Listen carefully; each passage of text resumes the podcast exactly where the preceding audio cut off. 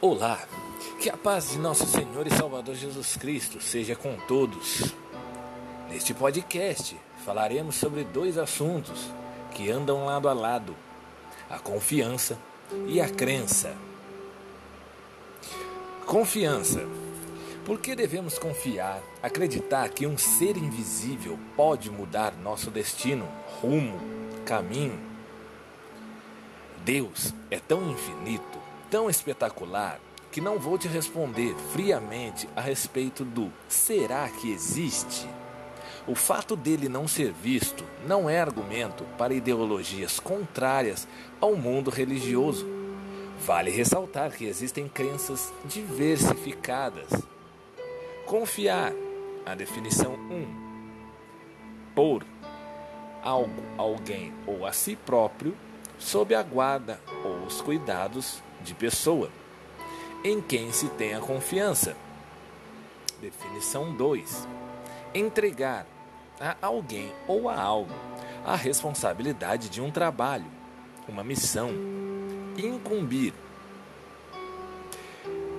Acreditar. 1. Um, aceitar, estar ou ficar convencido da veracidade da existência. Crer Definição 2. Supor ou intuir boas intenções, finalidades, confiar. Quando depositamos a confiança total em Deus, por intermédio de seu Espírito Santo, alcançamos a graça. Venha comigo, entenda o que significa graça.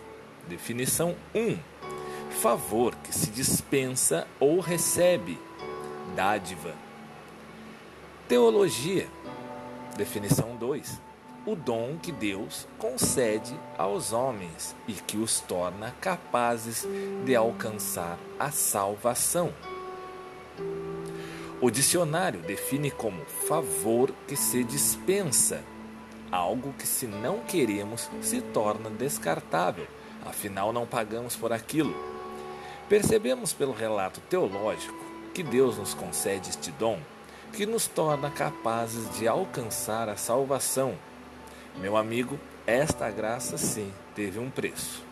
Porém, este assunto falaremos no próximo episódio. Vamos lá.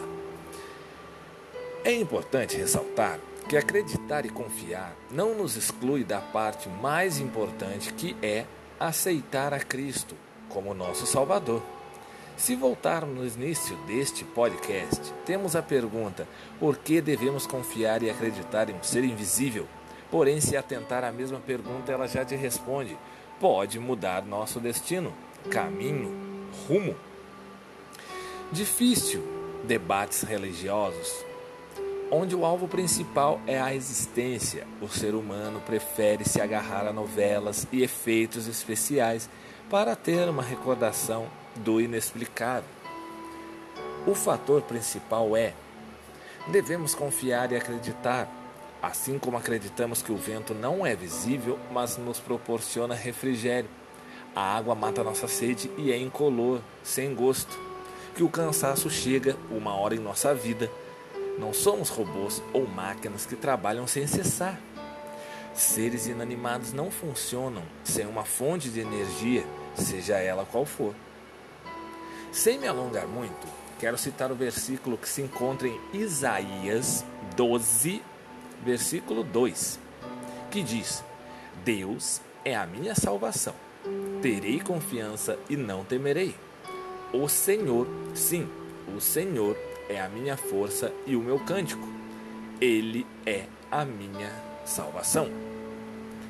Que você possa refletir nessa mensagem e se não conhece ainda esse Deus, o qual tanto falamos, procure uma casa de oração, uma igreja, um ponto de pregação mais próximo e aceite primeiro a palavra no teu coração e em seguida entregue sua vida a Jesus Cristo.